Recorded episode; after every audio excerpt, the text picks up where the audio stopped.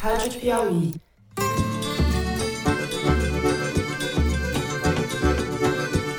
Salve, salve! Sejam muito bem-vindas e bem-vindos ao Foro de Teresina, o podcast de política da revista Piauí. E agradecer a presença aqui no estado de São Paulo, em especial no litoral norte, do presidente Luiz Inácio Lula da Silva, com toda a sua comitiva de ministros.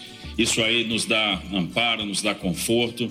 Eu sou Thaís Bilenque e da minha casa em São Paulo converso com os meus amigos José Roberto de Toledo, também em São Paulo. Salve, Toledo! Opa, Thaís, tudo bom? Desculpa, gente, eu vou, eu vou respirar aqui e vou falar. Eu tive ontem numa comunidade em São Sebastião, onde tem pelo menos 100 pessoas voluntárias trabalhando, tirando lama de dentro das casas. E assim, uma situação muito difícil para a gente ver, para acompanhar. E Ana Clara Costa, no Rio de Janeiro, no Estúdio Rastro. Salve, Ana Clara.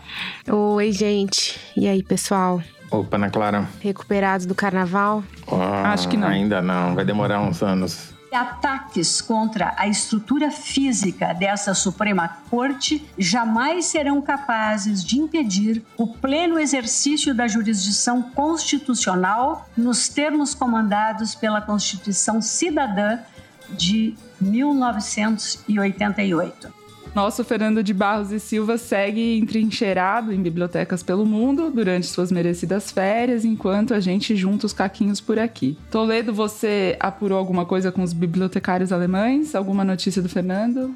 Então, eu tive notícias de que ele foi visto caçando javaporcos no interior da Bavária, mas não consegui confirmar essa informação. Tá, precisamos ir atrás disso. Por aqui, o carnaval acabou, mas dessa vez o ano começou bem antes disso, com o noticiário trepidante do país. Pra gente manter o nível da prosa, a gente conversou com o escritor e jornalista Marcelo Rubens Paiva, que se junta a nós nos dois últimos blocos do episódio. Vamos aos assuntos da semana.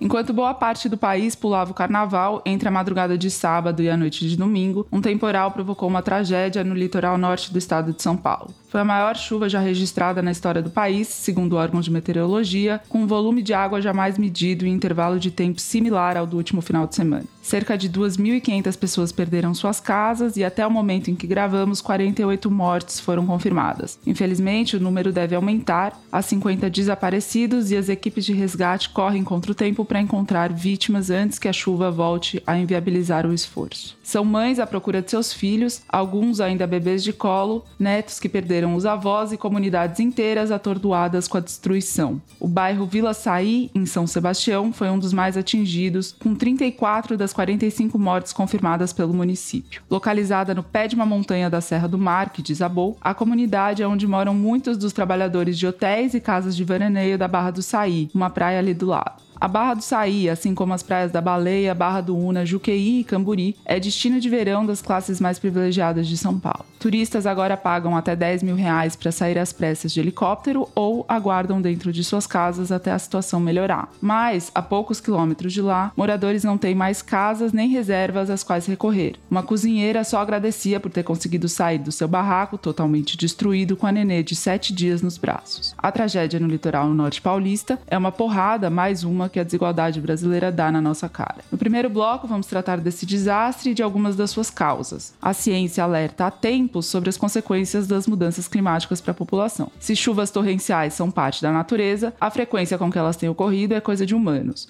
O Rio de Janeiro, no ano passado, bateu recorde em cima de recorde de água. Primeiro veio a tempestade em Petrópolis em fevereiro, superada por outra chuva na cidade um mês depois. Em seguida, caíram dois pés d'água nunca antes registrados na praia de Araçatiba, em Ilha Grande. O estado se tornou um laboratório de mudanças climáticas, nas palavras do meteorologista Marcelo Seluc, do Centro Nacional de Monitoramento e Alertas de Desastres Naturais, o CEMADEM. Agora, com a tragédia no litoral norte, a chuva bateu um novo recorde de volume de água, ou seja, as grandes tempestades não estão apenas cada vez mais comuns, como também mais intensas. Não se pode dizer, contudo, que tenha sido uma surpresa para os homens brancos que nos governam. O ministro do Desenvolvimento e Integração Regional, Valdez Góes, disse que o governo federal e o governador de São Paulo, Tarcísio de Freitas, foram informados dois dias antes do temporal e admitiu que não levaram o alerta tão a sério quanto deveriam.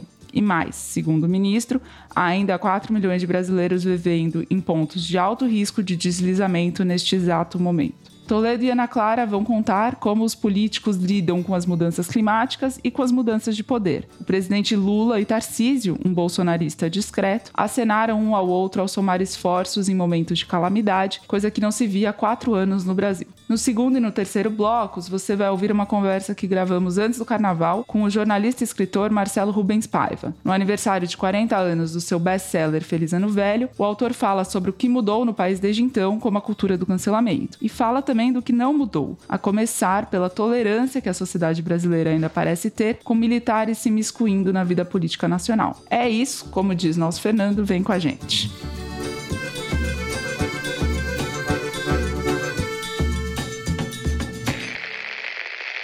Toledo, a Defesa Civil emitiu um alerta na quinta-feira, dia 16, sobre a possibilidade de chover um acumulado de 250 milímetros de água no final de semana no litoral norte. O volume de água que caiu, porém, passou de 680 milímetros, de acordo com o governo de São Paulo. As mudanças climáticas desafiam os parâmetros fixados de meteorologia, desafiam a engenharia das instalações públicas e o planejamento das cidades ou a falta deles. Já o orçamento do governo federal para prevenção e recuperação de desastres em 2023 é o menor dos últimos 14 anos, com pouco mais de um bilhão de reais. O valor de 2013 era 10 vezes maior, segundo a ONG Contas Abertas. O que está acontecendo é uma surpresa? É uma tendência? O que, que é, Toledo? Então, é uma mudança, como diz o nome, é uma mudança climática e a gente não está entendendo isso, como diríamos aqui em São Paulo. Né? É uma mudança que veio para ficar. E a pergunta é: como você se prepara para algo que você nunca viu? Porque essa chuva que aconteceu no litoral norte de São Paulo, ela jamais foi vista. Se foi vista, foi para alguém que não sobreviveu para registrar, porque não há registro de uma chuva nem sequer parecida com essa. Os 626 milímetros que choveram no município de São Sebastião, que é onde estão localizadas as praias e as vilas que foram mais afetadas pela chuva, é recorde absoluto. A gente fala em milímetros, ninguém entende nada, né? Para começar, vamos pelo básico. 626 milímetros são 62 centímetros, né? um pouco mais de meio metro. Apenas por hipótese, vamos supor que tenha chovido 626 milímetros nos 402 quilômetros quadrados que são a área do município de São Sebastião. Pois bem, se choveram 626 milímetros nessas 16 horas, em toda essa área, a chuva foi de 252 bilhões de litros. Impossível a gente imaginar o que, que é isso. Então vamos tentar decifrar. Se a gente dividir pelo número de horas, dá mais ou menos 16 bilhões de litros por hora. Se a gente dividir isso por minutos, dá mais ou menos 262 milhões de litros por minuto. E se a gente dividir por segundo, dá 4,4 milhões de litros por segundo. Então, se toda a água que caiu ao longo dessas 16 horas em todo o município de São Sebastião fosse canalizado para apenas um rio, a vazão seria três vezes a vazão média média das cataratas do Iguaçu. Só isso. Então é algo que não tem precedente. É uma fúria, né? É um negócio que você não consegue se preparar para isso. Você nunca viu. É que nem um cisne negro, né? Os navegadores brancos chegando lá na Austrália e vendo um cisne negro pela primeira vez. Você não consegue prever que existe algo que você nunca viu. Mas isso não serve de desculpa para o poder público. E não é só o poder público, não é só o governo. Me irrita um pouco a crítica rasa que a imprensa às vezes faz quando acontece uma coisa como essa. Que você vai lá no manual de o que falar em certas situações e daí você puxa, não, porque os governantes não fizeram não sei o que lá tal. Nesse Nesse caso, não serve, não vale. Do mesmo jeito que o poder público não está preparado para isso, a sociedade tampouco está preparada para isso e a imprensa também não está preparada para cobrir um evento como esse, porque ela nunca viu. Só que esses eventos aconteceram uma vez e nunca mais vão acontecer. Eles vão se repetir. Eu tive algumas semanas atrás ali nessa região e o que mais me chamou a atenção, olhando a Serra do Mar, era a quantidade de deslizamentos visíveis que havia. Eu nunca tinha visto nada igual. E não que estavam acontecendo naquele momento, tinham acontecido nos meses ou semanas imediatamente anteriores, porque choveu muito nesse verão, né? Então, é uma coisa que a, a própria natureza não está preparada. Essas encostas foram formadas, a vegetação dessas encostas foi formada numa situação de chuva que não é a situação atual. Então, isso daí está correndo risco de, se não desaparecer, ficar muito menor do que era. E não é só em São Sebastião, na Barra do Saí, em Bertioga ou em Petrópolis, não, em toda essa região da costa brasileira em que a Serra do Mar é muito próxima do litoral, que tem uma situação que permite essas chuvas torrenciais cada vez maiores. Que aconteceu no carnaval?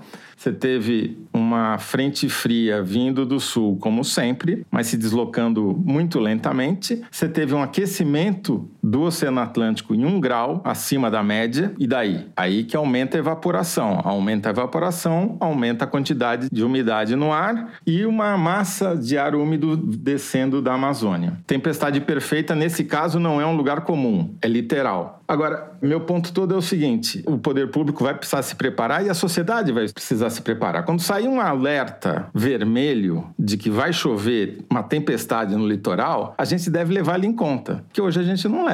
E não é culpa de ninguém, porque nunca aconteceu, né? Nunca aconteceu o que aconteceu na Barra do Saí antes. Então, as pessoas precisam se preparar para isso. Eu só queria, já falei demais, peço desculpas, só queria tentar explicar por que, que a tragédia se concentrou na Barra do Saí, que é uma pequena praia que está bem no meio do litoral de São Sebastião. Ao sul você tem a Praia Preta, a Praia das Conchas, e ao norte você tem a Praia da Baleia. A Praia do Saí diferentemente da Baleia ou de Juqueí, por exemplo, ela não tem o que a gente chama de sertão. A Serra do Mar está muito próxima do mar, ela praticamente encosta no mar. Então não tem área de escape, não tem área de alagamento, porque muitas áreas do litoral choveu, mas ninguém morreu porque a área alagou, né? Então, Boracéia, por exemplo, que tem uma área, tem um sertão imenso, teve lá um monte de loteamento que alagou, carro perdido, etc. Mas ninguém morreu porque não teve deslizamento, pelo menos não teve deslizamento em cima de casa. No Saí, é muito pequenininho. Eu calculei com a ajuda do Google Earth o perímetro da Praia do Saí. São menos de 8 quilômetros de perímetro que fecham da crista da vertente de onde desce a água até a praia. Isso dá estimei ali a área da Praia do Saí, e que inclui a Vila do Saí, em 2 milhões e meio de metros quadrados. A área total de São Sebastião é 402.500 metros quadrados, quer dizer, é só o arredondamento né, da área do município. Nesses 2 milhões e meio de metros quadrados, choveu 626 milímetros, vamos supor. Isso dá 1,6 bilhão de litros, dividido por 16 horas, dá 97,5 milhões de litros por hora, que dá mais ou menos 1 milhão e 600 mil litros por minuto, que dá 27 mil litros por segundo. E ali não tem área de escape, é uma vertente só. Então, é tudo concentrado num lugar só e os pobres estão de um lado da rodovia e os ricos estão do outro. Os pobres estão entre a rodovia e a serra e a vertente e os ricos estão entre o mar e a rodovia. Pois bem, essa vazão de 27 mil litros por segundo encheria uma piscina olímpica de 50 metros por 23 por 2 metros de profundidade em 85 segundos. Esse é o volume d'água que a população da Vila do Saí teve que lidar. Não há terra, não há encosta com capacidade de absorver essa quantidade de água num período tão curto de tempo. O terreno fica encharcado, ele muda do estado sólido para o estado líquido, o estado pastoso, e desaba como se fosse água. É uma enxurrada de lama que vai levando tudo que tem pela frente. E ali tem mais ou menos, contei uns 12 ou 13 quarteirões na Vila do Saí, que é essa parte pobre, onde ficam os moradores, propriamente, as pessoas que trabalham lá. Né? Foi isso que aconteceu. Então, eu acho que a gente precisa criar palavras para explicar uma chuva como essa, que a gente não tem no nosso vocabulário. A gente precisa criar protocolos do serviço público de avisos, de alerta, de monitoramento, de um monte de coisa que não existe hoje. Nos Estados Unidos, por exemplo, tem alerta para tornado. Aqui devia ter alerta para chuvas torrenciais. Saiam de casa, né? com protocolo do que fazer. E, enfim, a gente precisa se adaptar. Do mesmo jeito que a natureza está mudando por nossa culpa, a gente precisa se adaptar a essa mudança. O Lula interrompeu a folga de carnaval na Bahia e foi até São Sebastião. E, obviamente, a comparação com Bolsonaro foi imediata, porque no Réveillon de 2021 para 2022, o então presidente estava de folga em Santa Catarina e não quis interromper o descanso para ir para a Bahia, onde mais de 400 mil pessoas estavam afetadas pelas chuvas naquela ocasião. E aí o Bolsonaro ficou andando de jet ski no litoral sul do país. Dessa vez, presidente da República e governador de estado de grupos políticos adversários atuaram juntos, Ana Clara, mas a classe política já fazia ouvidos moucos muito antes disso tudo acontecer. Conta pra gente Pois é, Thaís, e dessa empreitada política que aconteceu logo no dia seguinte desse desastre, a gente já vê alguns resultados, né? Acho que primeiro eu queria colocar que o Lula foi bem sagaz ali na atitude dele, do fato dele ter ido até São Sebastião e ter se reunido com o Tarcísio, mas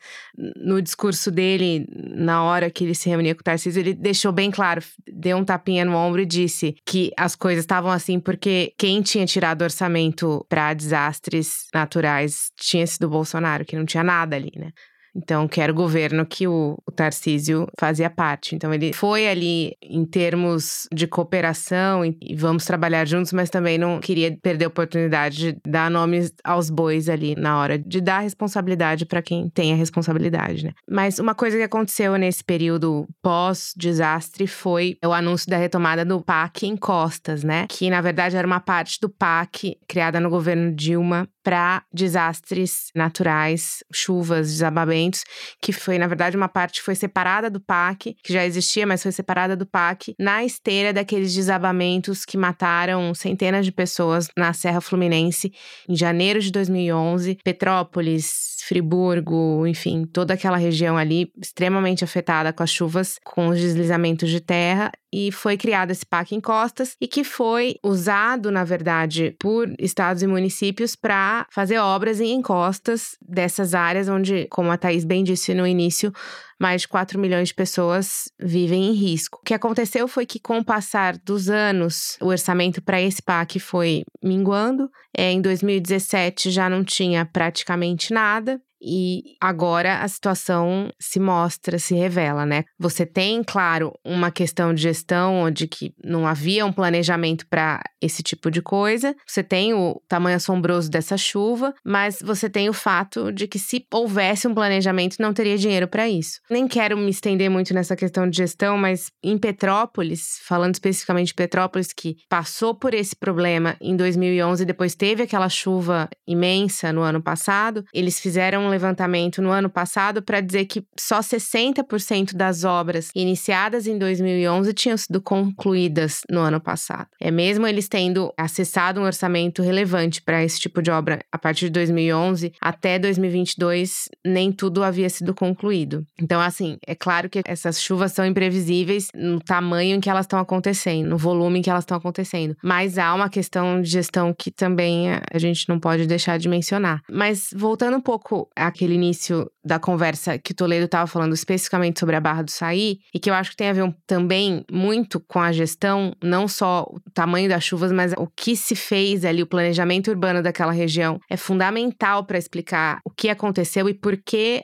as vítimas foram aquelas vítimas, né? Uhum. Daquele lado da estrada, né? Exato, é de toda Rio Santos. Se você anda Rio Santos, é São Paulo e Rio, é sempre um lado da estrada precarizado e o outro lado da estrada são as casas e hotéis, etc., de quem está veraneando ali, né? Então, isso acontece em toda a extensão. Como Toledo mencionou, é realmente os deslizamentos aumentaram visivelmente, assim, eu não tenho números sobre isso, mas vendo, passando por lá sempre, você vê isso com muito mais frequência do que se via antes. Mais especificamente sobre a Barra do Saí, tem uma questão que é a seguinte: você tem um grupo de moradores que tentou apresentar um plano diretor para aquela região, em São Sebastião, há alguns anos, prevendo espaços maiores para moradias populares, não do lado da encosta, do outro lado da, da rodovia, né? Ou seja, do lado da praia, do lado das casas. Justamente porque já se previa que coisas parecidas, talvez não com esse volume de água, mas outros problemas ligados a chuvas pudessem acontecer. E esse plano não foi aceito pelos moradores, pela classe política ali da região. Esse plano não foi aceito porque eles não queriam perder o espaço de especulação imobiliária, ou seja, que poderiam ser construídos condomínios e etc., para moradias populares, embora isso fosse necessário, como a gente tá vendo isso agora, né? Eu acho que começa por aí o problema. E Barra do Saí especificamente, você tem vários condomínios que foram construídos na área da praia que acabaram canalizando rios que estão ali, porque assim, quando você tem uma chuva muito forte em rio, você precisa que esse rio tenha braços para que essa chuva se dissipe de certa forma e diminua a chance de enchente naquela área próxima. No caso desses rios, em Barra do Saí, como houve a canalização do rio, você não tinha mais uma várzea para que isso se dissipasse também. Então, isso acabou concentrando muito a água numa determinada região embaixo e prejudicando ainda mais as moradias que tinham lá, porque você não tinha como dar vazão àquilo. É muito difícil dizer que ah, a culpa do que aconteceu foi desse tipo de obra, né? Desses condomínios. Mas é difícil dar a responsabilidade para cada um, porque a gente não sabe exatamente, não dá para fazer essa conta, né? Mas o que é fato é que muitas obras foram feitas especificamente na Barra do Saí, que envolveram muito desmatamento, mexeram em curso de rio para permitir que condomínios fossem construídos. Um deles, que tem um nome até curioso, que é Reserva da Mata, né? E eles desmataram tudo para fazer o condomínio. tudo bem que eles desmataram uma floresta de eucalipto, ou seja, que já tinha sido desmatada para virar eucalipto. Ainda puseram no nome, né? Corajosos. Exato. Audaciosos. E esse condomínio especificamente, que foi o que mais, pelo menos segundo as pessoas da região, foi o condomínio que mais canalizou os rios, que mais mexeu na estrutura fluvial daquela região. É um condomínio que foi embargado, que há laudos, pelo menos dois laudos feitos na época que dizem que o condomínio não podia ser, que ele tinha que ser demolido, que o impacto ambiental dele era imenso, mas nunca nada aconteceu. Enfim, com a canalização do rio que eles fizeram, isso canalizava ainda mais para áreas, as áreas das moradias populares. Nesses condomínios, pelo menos nesse especificamente, cada casa na planta de 3 a 4 milhões de reais. Então, você tem uma questão complicada ali de que é, tudo bem que não se imaginava uma chuva desse tamanho, mas você poderia ter feito coisas e havia uma intenção, pelo menos de uma parte das pessoas, de transformar aquela região numa região mais segura e que os próprios especuladores imobiliários não quiseram. Então foi, foi uma coisa decidida. Eu acho que o ponto aí, Ana Clara, de tudo que você falou que é muito importante, é que o mais importante, na minha opinião, é que você, em vez de ter gente morando nas encostas que desabaram, estaria morando nas moradias populares que seriam construídas em lugar mais seguro. Né? Exato. E isso que não acontece lá e não acontece em lugar nenhum, né? É muito raro. E não só em Barra do Saí, mas também em todo o decorrer da costa, né?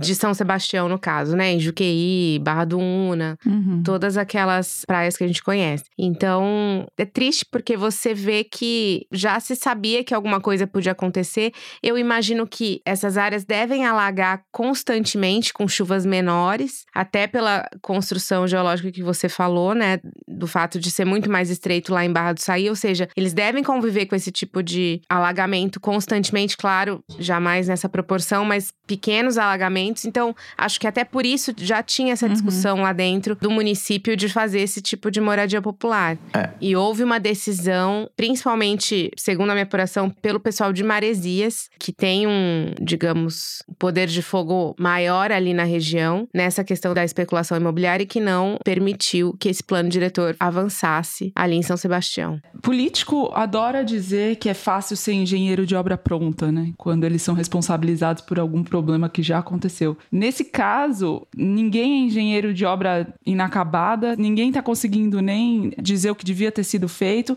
e principalmente o que eles precisam agora é sentar e dizer o que tem que ser feito daqui para frente, né? Programar diante da imprevisibilidade de tudo que está acontecendo. Precisam ser engenheiros de obras a começar a serem construídas. É, agora tem aquela questão óbvia que é a questão fundiária de todo o litoral, né? Que as comunidades caiçaras foram expulsas em todas essas praias para as encostas. Essas terras foram comercializadas de forma muitas vezes ilegal e criminosa desde o início, né? Com grilagem de terra em todo o litoral. Eu tô falando litoral paulista pelo fato de eu conhecer, mas imagino que esse tipo de coisa se estende pelo litoral de todo o Brasil. Essas pessoas foram expulsas das áreas que elas ocupavam para as encostas e nada foi feito, né? Assim, essas áreas só que essas áreas operárias só cresceram com a migração de gente de todo lugar para trabalhar e com o crescimento praias, né, de condomínios, casas, prédios, hotéis. É absurdo a gente falar hoje que nunca se pensou, e principalmente que a gente passa na Rio Santos e vê isso constantemente, e nunca se pensou que o pior podia acontecer. E cada vez que uma coisa horrível acontece, a gente discute, etc, e tudo continua como tá, né? Então, é, é um pouco revoltante. E tem mais uma coisa: em muitos casos, nessas praias do litoral norte de São Paulo, essas pessoas que moram nessas vilas, que são as vilas mais vulneráveis a todo tipo de desastre, elas não podem ir nessas praias. Então, só para concluir a questão dramática social nesses lugares, por exemplo, você tem uma praia que daí já é litoral fluminense, de Laranjeiras, perto de Paraty, você tem uma vila operária do lado, em que o acesso da população caiçara à praia é dificultado de tal forma, muito difícil chegar na praia. E dá problema, o Ministério Público já tentou resolver e criar acessos maiores para a população, mas assim, eles dificultam tanto que nem ir à praia você consegue. Então, até a praia é proibido em alguns casos para quem mora nesses lugares. É, para deixar claro, é, aconteceu, ninguém nunca tinha visto, mas vai acontecer de novo. Não é que se isso sirva de desculpa para a sociedade cruzar os braços. Não, vai acontecer de novo. A gente precisa tomar providências porque mudou. Não é mais como era. Não adianta ter o parâmetro do passado. Bom, é isso. Infelizmente, provavelmente voltaremos ao assunto no Foro de Teresina. Vamos encerrar o primeiro bloco do programa por aqui. No segundo bloco, a gente recebe o escritor e jornalista Marcelo Rubens Paiva. A gente já volta.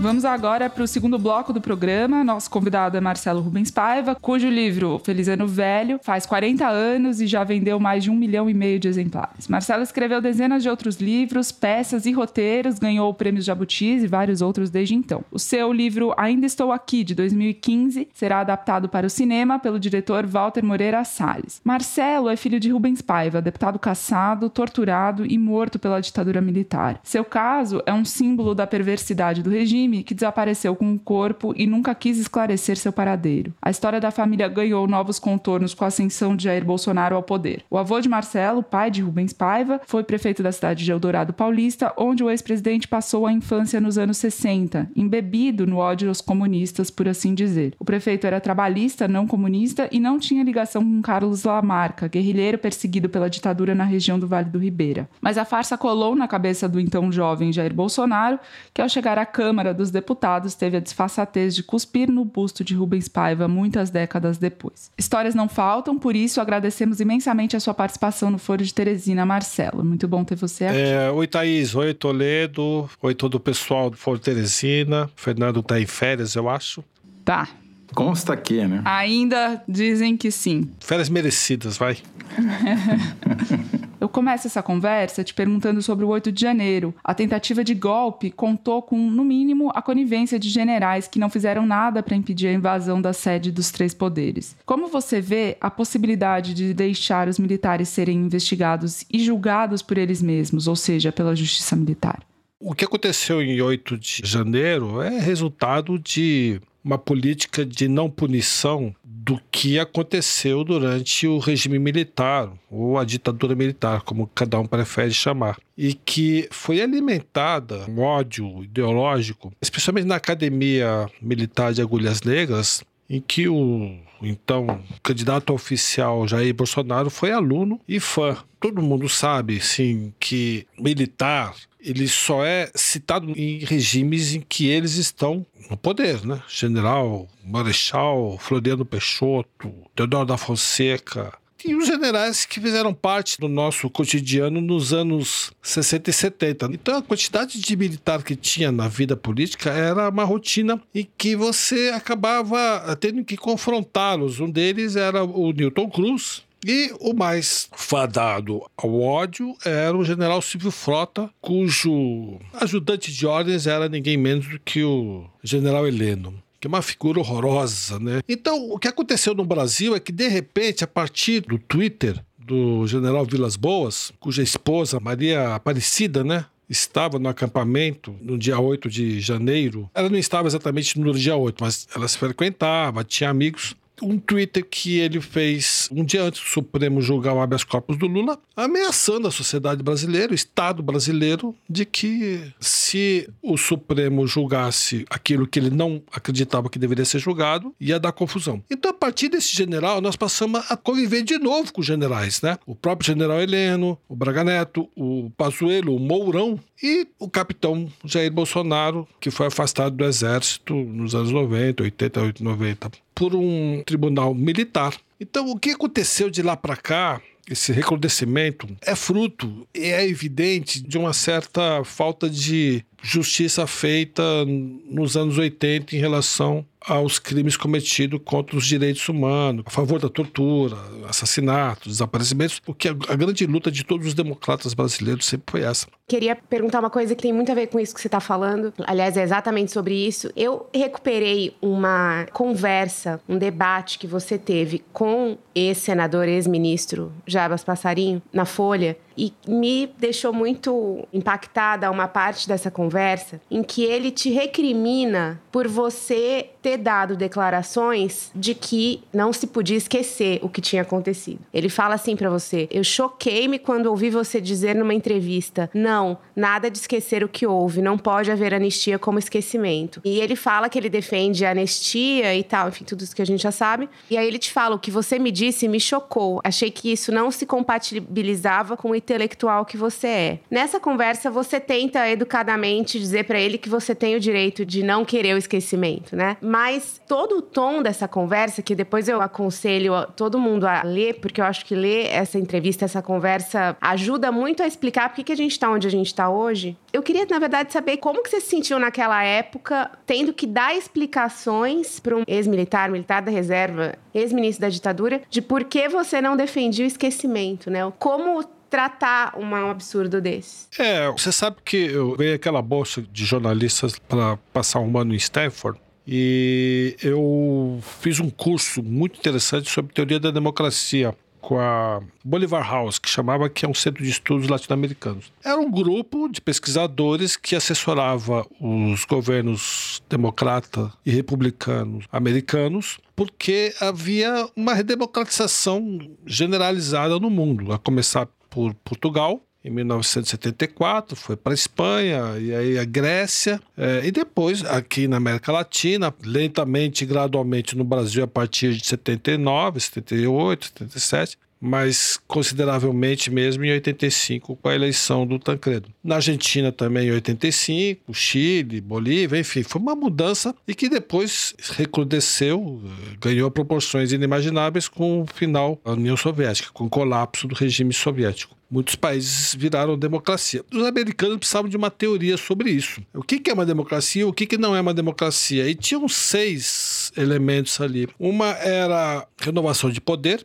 que é o que não ocorria no México, que apesar de ser uma democracia, o Partido Republicano, o PRI, estava no poder há 70 anos. A outra é liberdade de imprensa, a outra era o controle civil dos militares, que não ocorria no Brasil, porque eu não tinha o Ministério da Defesa na mão de um civil, e não ocorreu no governo Bolsonaro, foi um militar, o ministro da Defesa, agora voltou aos civis. E uma certa obediência dos militares, aliás, tem um artigo muito bom na Piauí sobre isso, uma obediência que é a base da democracia que existe nos Estados Unidos. Só não houve golpe nos Estados Unidos porque os militares não quiseram. Só não houve golpe no Brasil porque os militares queriam. Mas a sociedade civil não quis. Os militares estavam sozinhos, diferentemente de 64, quando os militares tinham o apoio da grande imprensa, o apoio da população que ia às ruas em massa, nas manifestações por Deus, família e propriedade, o apoio da igreja e por erros do Jango, Jango Lá, que também foi patético, desculpe a minha expressão um pouco forte,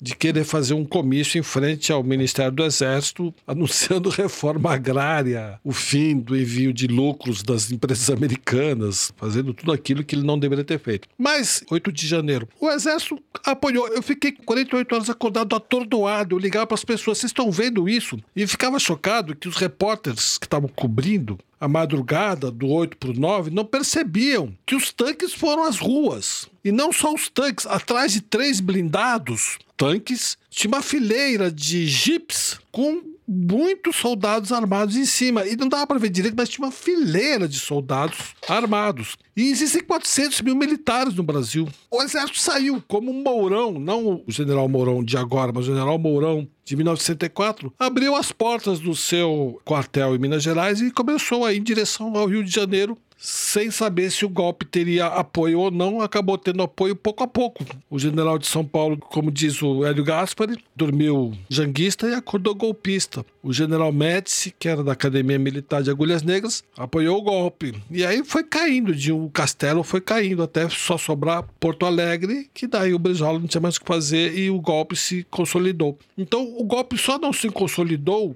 porque a sociedade civil dessa vez não quis. Mas nos Estados Unidos o golpe não só não consolidou, porque o exército, especialmente o exército, foi o primeiro a falar não. Voltando à sua pergunta, o porquê disso? Né? Uma vez eu conversei com o Genuíno, que era assessor do Ministério da Defesa na época, e ele falou: Marcelo, a gente não consegue entrar nas academias militares, a gente não tem ideia do que isso está sendo ensinado. Eu fui uma vez com meus filhos aqui no cemitério do Araçá, e o do Araçá tem o famoso mausoléu da Polícia Militar. E tem uma foto gigante daquele tenente que o Lamarca cortou a cabeça. E tinha um PM lá fazendo a vigília, que falou que sempre tem um PM fazendo a vigília ali, em honra aos, aos heróis, e tem várias estátuas e várias fotos. Aí eu falei para ele assim: você conhece essas estátuas? Quem são esses, né? São combatentes do crime, são heróis da PM e tal. Qual é o maior herói deles? Aí ele falou justamente o nome deste militar morto na guerrilha do Aldo Ribeira pelo Lamarca, né? O tenente Alberto Mendes Júnior foi morto por Lamarca em maio de 1970, porque o Lamarca estava fugindo do cerco do Vale do Ribeira com seis outros guerrilheiros e esse tenente traiu eles, um acordo que ele tinha feito.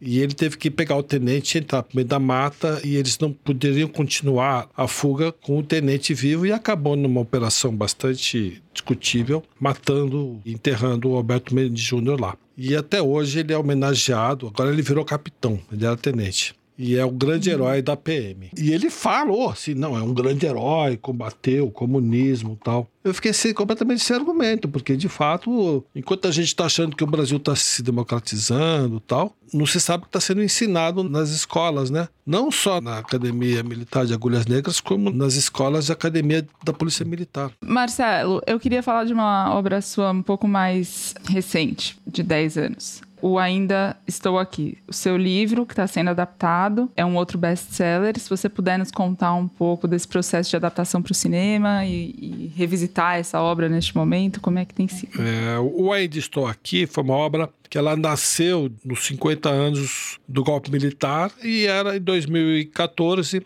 Eu fui para Flip e já tinha começado um movimento ainda sem dono, que era do julho de 2013, mas já estava com evidências de que caminhava para um movimento abraçado pela extrema-direita. Tinha já aqueles doidos em frente à Fiesp acampados, vestindo de militares e ficaram muitos domingos lá com carro de som exigindo a intervenção militar quando nós fomos na Flip, eu conversei muito com o pessoal lá, especialmente com a Lili Schwartz, perguntando assim: mas o que está acontecendo? As pessoas não sabem o que foi o golpe militar, não sabem o que foi a ditadura. Eles não leram, não leram a gente, não leram Feliz do Velho, Sirquis, Gabeira, o que, que livros escolares falam desse período. Tudo bem que né, existe na Academia de Agulhas Negras lá um, um panfleto muito parecido com um panfleto que eles liam nos anos 60, 70 da ameaça comunista, mas as escolas públicas. E, né? Aí eu falei, eu acho que a gente não pode parar de escrever sobre isso. Pelo visto é isso, exatamente como o povo judeu faz muito bem, que é sempre insistir no memorial e no resgate do Holocausto, fazendo museus, fazendo filmes, né, o tempo todo ali porque não é para ser esquecido. Só que a ditadura militar estava sendo esquecida. Aliás, foi esquecida. Né? Marcelo, só puxando o gancho disso que você está falando do esquecimento e voltando para aquela pergunta que eu tinha feito no começo, da, digamos, crítica que você recebeu do próprio militar sobre ter falado de que não era para ter esquecimento, você acha que naquele momento teve um. aquele momento, digo, pouco antes da redemocratização e nos primeiros anos da redemocratização, havia uma pressão social, de certa forma, para que as coisas fossem esquecidas? Era uma coisa que era ruim você falar, não, não vamos esquecer? Como que era naquela época? Olha, foi bem levantado essa sua pergunta, porque exatamente vai de acordo com esse artigo da Piauí. O brasileiro ele tem medo de militar. Quando o Tancredo assumiu, teve. Aliás, eu fiz parte daquele governo, fui assessor do Ministério da Cultura, que era o Zé Aparecido. O Tancredo aparentemente fez um pacto de não vamos tocar no assunto, vamos virar a página. O Tancredo não assumiu, assumiu o Sarney, que mais com medo ainda, e por ter sido exatamente um membro do partido da Arena, dos militares, e por ter sido considerado um traidor dos militares, especialmente do Figueiredo, que não passou a faixa para ele, aí sim que ele falou: não, não vou tocar no assunto. E um grande general, que é o Pires Gonçalves, que foi inclusive o general que mandou prender o, o Bolsonaro, que está sendo mal difamado na Comissão da Verdade e que deveria ter uma estátua para ele, porque foi o general que garantiu a redemocratização brasileira, ele falou: não, o Sarney assume, não interessa, vamos respeitar a Constituição e vamos tocar para frente. A partir de agora, o Brasil vai ser um Estado democrático. A mesma coisa que fez agora o meu familiar, General Paiva, o novo comandante do Exército. Tomás. Tomás Paiva. Só podia ser um Paiva mesmo, honrando nosso Mas ele não é teu familiar, né? Não, não é. Mas poderia ser, porque ele é, ele é muito interessante. ele. A mesma coisa que fez o Paiva. Então, o Pires Gonçalves é o Paiva dos anos 60. Só que os civis ficaram com muito medo. E isso foi se prolongando entrou Sadei, veio Collor, entrou Fernando Henrique Cardoso, ficou muito titubeante. A única pessoa que o Lula também não enfrentou de frente, o Lula 1, Lula 2, a única que enfrentou foi a Dilma, que talvez por isso tenha pago o preço do golpe contra ela, que eu estou de acordo com esse ponto com os petistas, foi golpe mesmo. O impeachment foi golpe. Foi a única pessoa que de fato enfrentou. Então eu escrevi Ainda Estou Aqui para relembrar uma história que eu tinha contado superficialmente em 83, que foi sobre o desaparecimento do meu pai, que não era a intenção principal do meu livro. Meu livro era para falar do meu acidente, da minha geração, do ambiente universitário da época, de amor, virgindade, drogas e rock and roll. Mas quando eu terminei o livro, um amigo meu chamado Luiz Travassos, que foi presidente da UNE, inclusive, virou para mim e falou: Pô, você vai falar do seu pai? Aí eu falei: É, é verdade, é que eu não sei muito. Aí eu perguntei para minha mãe, e a gente não sabia muito. Isso era 1982, ainda era bem ditadura. Aliás, por conta do livro que começamos a saber de algumas coisas, porque o livro virou um fenômeno editorial e aí os familiares começaram a cobrar do seu avô general, do seu tio coronel, se sabia de alguma coisa, dava entrevista à imprensa, pessoas falavam que viu Rubens Paiva sendo torturado e por aí foi, até a Comissão da Verdade e até uma ação do Ministério Público Federal em 2014, que encontrou os nomes dos torturadores que é, interrogou todos eles, que puniu todos eles e que foram perdoados pela lei da anistia. Né? O advogado deles entrou com recurso utilizando a lei da anistia de 1979, aprovado por um Congresso totalmente engessado e por não ter uma oposição no Brasil. Em 1978, 79, a metade da oposição brasileira estava no exílio ou estava caçada, né? ou estava morta. Né? É, então, essa lei da anistia, que está em vigor até hoje, que é questionada até hoje pelo Supremo, que nunca entra em pauta, também é outro órgão que tem medo de enfrentar.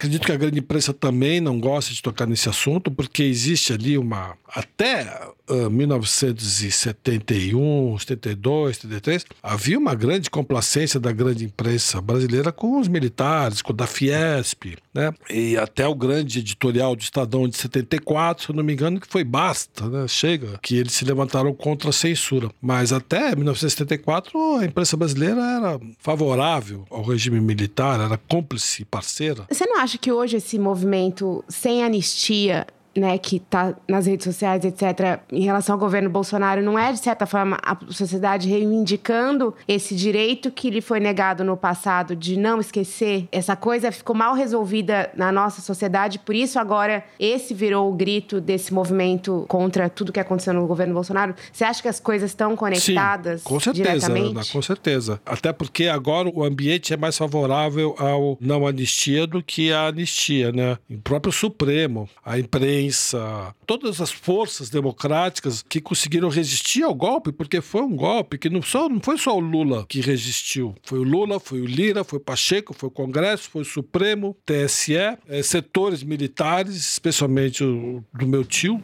o Paiva, Thomas Paiva. A imprensa maciçamente foi contra, tirando uma emissora de rádio e televisão que nem vale a pena citar e a militância enfurecida das redes sociais. Então, assim, agora sim é hora de, talvez, como foi na Argentina em 1985, de não deixar barato e punir de fato os golpistas, que, engraçado, eles estão sendo defendidos, né, por alguns deputados, alguns militantes de direita, né, como o Nicolas, né, ah, estão sofrendo tal. E, inclusive, eu já vi até analistas políticos escrever isso nos jornais, mas se esquece de que esses caras, essas pessoas, esses caras, as mulheres, essas pessoas foram presas em flagrante, né? E flagrante é flagrante. Não tem como escapar do flagrante. Vamos encerrando por aqui o segundo bloco do programa. Depois do intervalo, continuamos a nossa conversa com Marcelo Rubens Paiva. A gente já volta.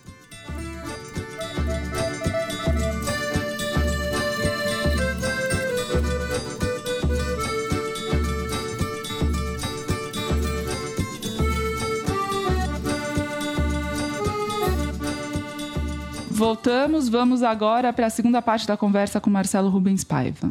Marcelo, eu queria voltar para 1983, quando você lança Feliz Ano Velho, que para quem não estava lá, talvez não consiga avaliar o impacto que teve o livro. Na época, você era estudante da ECA. Nessa época, o Bolsonaro era estudante de educação física no Exército. O Lula tinha tido uma votação pífia para governador de São Paulo, um milhão de votos tinha ficado em quarto lugar, atrás do Reinaldo de Barros, do Jânio Quadros e do Montoro, que foi eleito. O PT era um partido que tinha uma bancada na Câmara dos Deputados que equivaleria hoje a do poderoso Avante. E o presidente era um general que preferia o cheiro dos cavalos ao cheiro do povo, Figueiredo.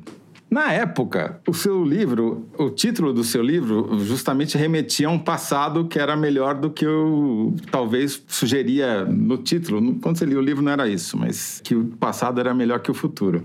Nesses 40 anos, você diria que esses 40 Réveillons, esses foram para melhor ou para pior? Em relação a 1983, o clima era mais favorável à esquerda do que hoje porque a extrema-direita era associada à tortura, à censura, à violação de direitos humanos. Então, acho que você se lembra bem que todo mundo era mais ou menos marxista, sem nunca ter lido direito Marx, e todo mundo era meio de esquerda, especialmente no ambiente universitário, na grande imprensa, nos jornais. Tinha pouquíssimos colunistas de direita assumido, como tem hoje, né? E não tinha esta loucura que tem hoje que se chama rede social, que criou fenômenos indigestos e estranhos à democracia, como o deputado mais votado do Brasil, que é o mineiro Nicolas, né, que continua na sua militância agora no púlpito do Congresso. A impressão que eu tenho, as pessoas eram menos fatalistas, eram menos binárias. Existe uma grande margem de pessoas que foram influenciados pela linguagem do game, pela linguagem das redes sociais, que você ou é sim ou é não, não tem um talvez, né? Então, na época você não tinha um sim, não, tinha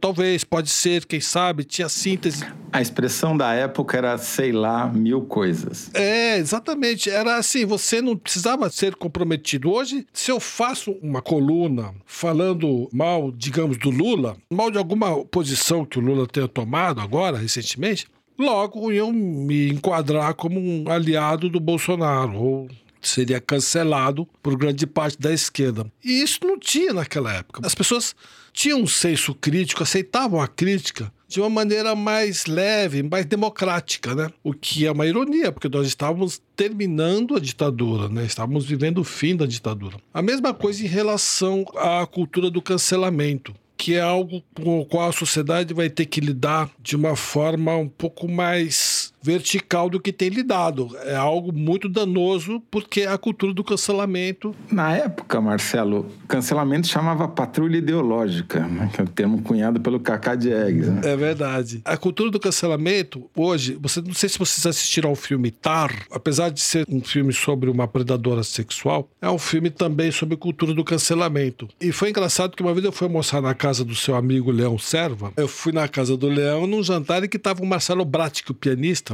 e a gente estava conversando e estava me perguntando sobre o cancelamento do Feliz do Velho, né? Alguns termos que tinham nele na edição dos anos 80 e que não tem mais, e como eu fiz para tirar esses termos, e o porquê que Monteiro Lobato é cancelado, ele não teve o tempo de tirar alguns termos e se deve ou não ser cancelado, e por aí vai, né? E aí o Marcelo falando de cultura do cancelamento tal, e o Marcelo Bratti falou de compositores que estavam sendo cancelados. Né? O Wagner, que é notório cancelado por conta das suas posições antisionistas e por ser o compositor preferido de Hitler e por tocarem Wagner né, no, no caminho entre o trem e o forno de Auschwitz. Mas aí já tem Bach, porque é misógino, por ter tido 20 filhos. Tem Mahler, por ser um judeu que se converteu ao cristianismo para poder reger a orquestra de Nova York. E por aí vai. Então, assim, na verdade, o cancelamento cultural ele não tem fim, porque se você pescar, você encontra qualquer elemento que pode vitimar o autor. Uma frase mal colocada.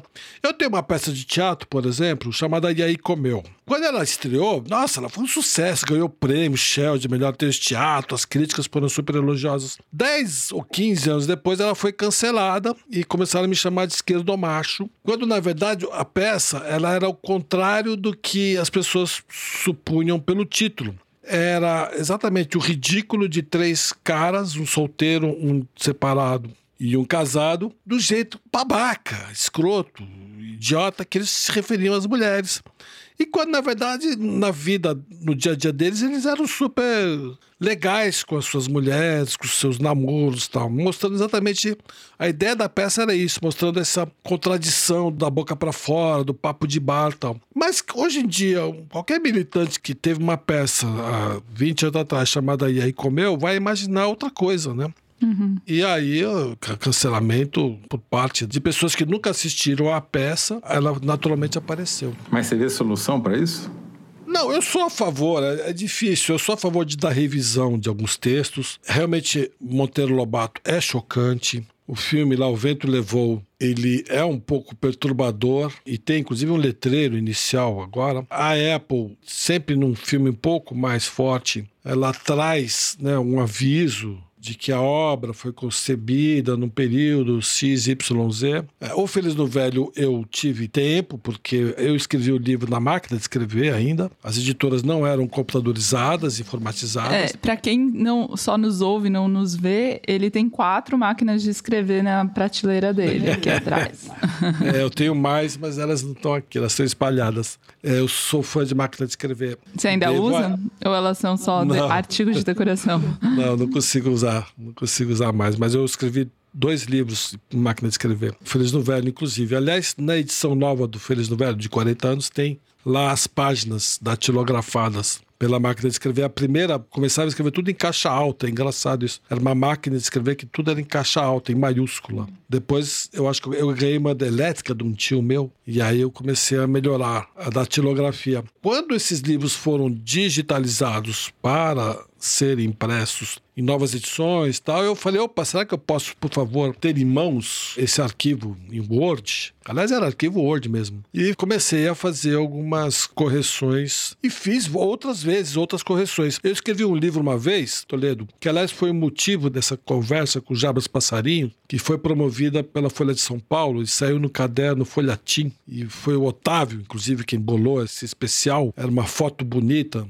entre o perfil meu e do Jabas Passarinho, frente a frente. Eu escrevi num livro chamado Não És Tu Brasil, sobre a guerrilha do Vado Ribeira, que era minha tese de mestrado, sobre um militante, um ativista chamado Gilberto Faria Lima, que era um dos que tinham conseguido escapar com o Lamarca na fuga do cerco. E eu escrevi porque ele tinha mudado de lado. Ele tinha virado o que se chamava na época de cachorro. Ele fez um acordo com o Fleury, que era o delegado do DOPS, e começou a colaborar para os militares. Porque tinha isso em seis ou sete livros e eu ouvi isso em pelo menos dez entrevistas. Até conheci um cara, anos depois, que começou a me xingar. Eu estava andando por uma livraria, ele começou a me xingar. Então, é, quando eu virei para ele, eu falei, mas que que tá, por que você está me xingando? Você não sabe a história de Gilberto Faria Lima? Eu ele sendo morto ao meu lado, torturado. Eu fiquei chocado, porque é muito difícil pesquisar sobre esse período, porque as pessoas tinham muito ressentimento umas com as outras por terem sido ou denunciadas ou não foram. Muita história mal contada. E aí eu fiz uma revisão, peguei esse livro e tirei essa história do que tinha virado Gilberto Faria Lima. Eu simplesmente falei que ninguém sabe o que aconteceu com ele.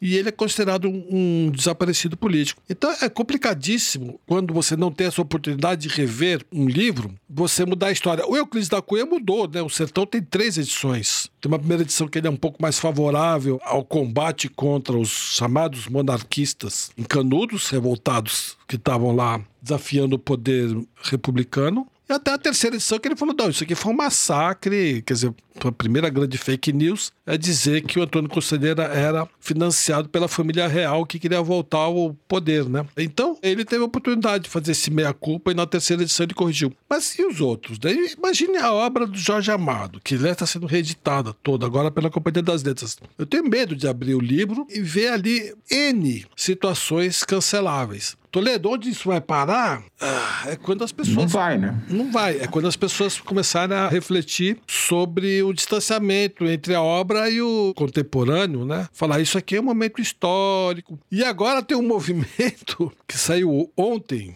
no Twitter uma matéria enorme, eu até tuitei lá, se alguém tiver interessado, entra no meu Twitter que tá, ela vai estar lá, que eu li inteira, que são os desenhos animados do passado canceláveis. Quando o patolino dá beijo na boca de uma pata, que não é de, de uma galinha, na verdade. O patolino dá beijo na boca de uma galinha. E aí, enfim, é complicado. Eu acho que não tem fim. Aí, como eu disse no começo dessa resposta, a cultura está sendo cancelada, quer dizer, vamos ter que cancelar a cultura. Este programa, se você. Eu sei que vocês estão há dois, três anos. Vai ser cancelado. se certeza. você escutar a primeira, segunda, terceira edição desse programa, você vai fala, hum, ah, escapou isso, ai meu Deus, isso.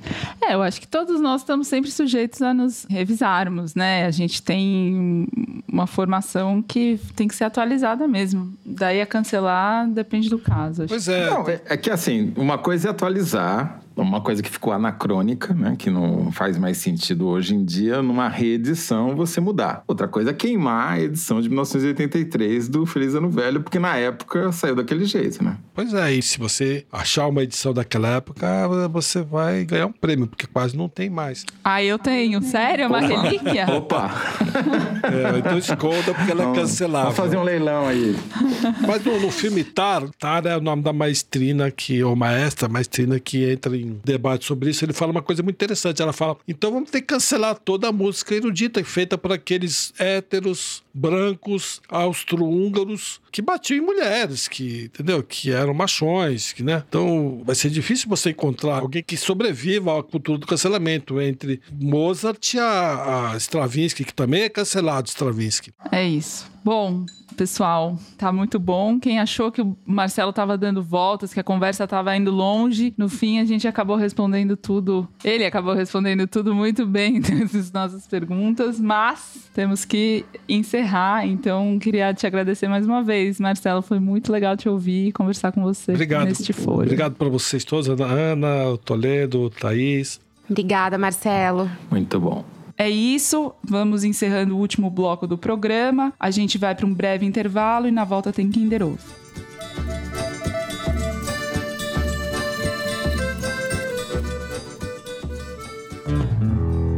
Oi, ouvintes do Foro. Eu sou a Clarissa Levi. E eu sou a Andréa Dipp, nós somos jornalistas da agência pública.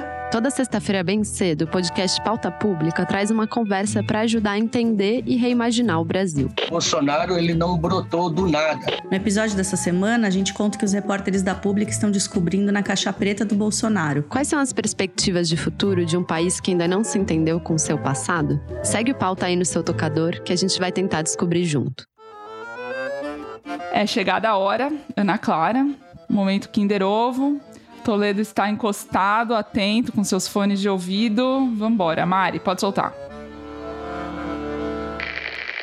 O Brasil é majoritariamente cristão. É um país de católicos, evangélicos, espíritas. A minha pergunta é: onde estão os advogados conservadores, patriotas?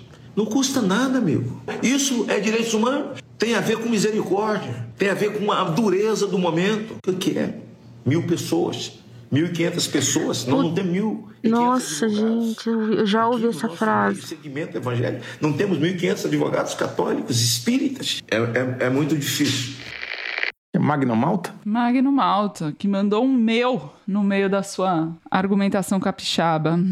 Um capixaba falando que paulistanês. Quem fala é o senador Magno Malta, do PL do Espírito Santo. Voltou ao Senado agora, nas suas redes sociais, clamando por defensores dos presos pelas invasões do dia 8 de janeiro. Precisa ser muito patriota para querer defender esses mil presos, né? Que argumentação que ele deu, hein? Bom, depois deste apelo que ficou no ar, vamos às cartinhas dos ouvintes ao Correio Elegante. A Lígia Maria Rocha Passos, de Belo Horizonte, escreveu o seguinte: Sou um ouvinte assídua do foro no final da tarde de sexta-feira, em Aveiro, a Veneza portuguesa, onde faço doutorado em gerontologia e geriatria. Apesar de ser uma pesquisadora ou investigadora, como dizem por aqui, investigadora, da área do envelhecimento, o nascimento de um bebê foi a melhor notícia dessa semana, o pequeno Marti. E queria pedir que mandem um salve para esse mais novo luso brasileiro. Os pais dele e meus grandes amigos Marina e Nelson são fãs do foro e tenho certeza que, mesmo entre mamadas, fraldas e choros do Marti, o podcast ainda estará lá ecoando. Abraço a todos vocês do foro, saúde! Saúde, Marti! Bem-vindo, pequeno luso brasileiro! O Pedro Teixeira, do Rio de Janeiro, mandou um e-mail. Ouço o Foro de Teresina desde meados de 2021. Na maior parte das vezes estou lavando a louça do almoço de sábado, refeição normalmente preparada pela minha esposa Amanda e compartilhada com meu pai Delfim. Até que nesse sábado não ouvi o podcast na pia, mas na cama do Hospital São Vicente de Paulo, onde estou internado para tratar do meu quinto pneumotórax, algo que é muito menos poético do que Emanuel Bandeira fez parecer. Então queria pedir que lessem a minha mensagem como uma forma de agradecimento e amor a eles dois, incansáveis enfermeiros, a Amanda e o Delfim. Meu porto seguro e estímulo constante para não desanimar, mesmo quando a tristeza bate forte. Por fim, aproveito para colocar o nome na lista de espera pelo single do trio vocal Costa Bilenque Toledo.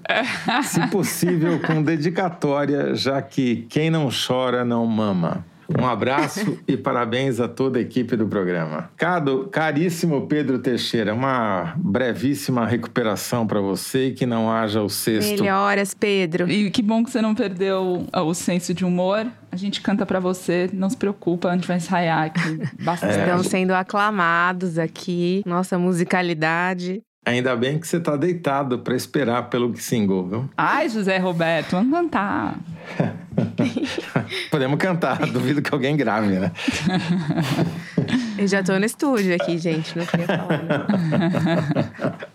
A acústica é Ah, ótima. Ana Clara já tá com Não, todo o Clara equipamento tá um pronto. passo- é tá só. Não precisa nem apertar o REC, já tá gravando, é só começar. Solta a voz, Ana Clara. Só falta ter voz. A Márcia Bandini, que é médica e professora universitária, falou: Com essas duas profissões, acho que sofri em dobro a forma com que a caquistocracia distratou a saúde e a educação e desenvolveu um estado permanente de sofrimento que denominei de transtorno cívico de ansiedade. Só que ao invés de buscar apoio nos psicotrópicos, decidi fazer um teste terapêutico, acompanhar o foro de Teresina. Resultado: foi um sucesso. Seja pelas risadas ou por ouvir meus próprios pensamentos nas vozes de vocês, tive uma completa remissão dos sintomas com efeitos duradouros. Por isso, prescrevo às pessoas que conheço foro de Teresina por via auditiva, uma vez por semana, preferencialmente aos sábados pela manhã. Uso contínuo. Obrigada a todos. Saúde e vida longa para vocês. Márcia, que coisa fofa. Sensacional essa mensagem. Imagina o furo de Teresina ser recomendado por uma médica como tratamento terapêutico contínuo. Olha Exato, aí. Uso contínuo. Manda o Pix aí, Márcia. Uso contínuo, médica e professora universitária.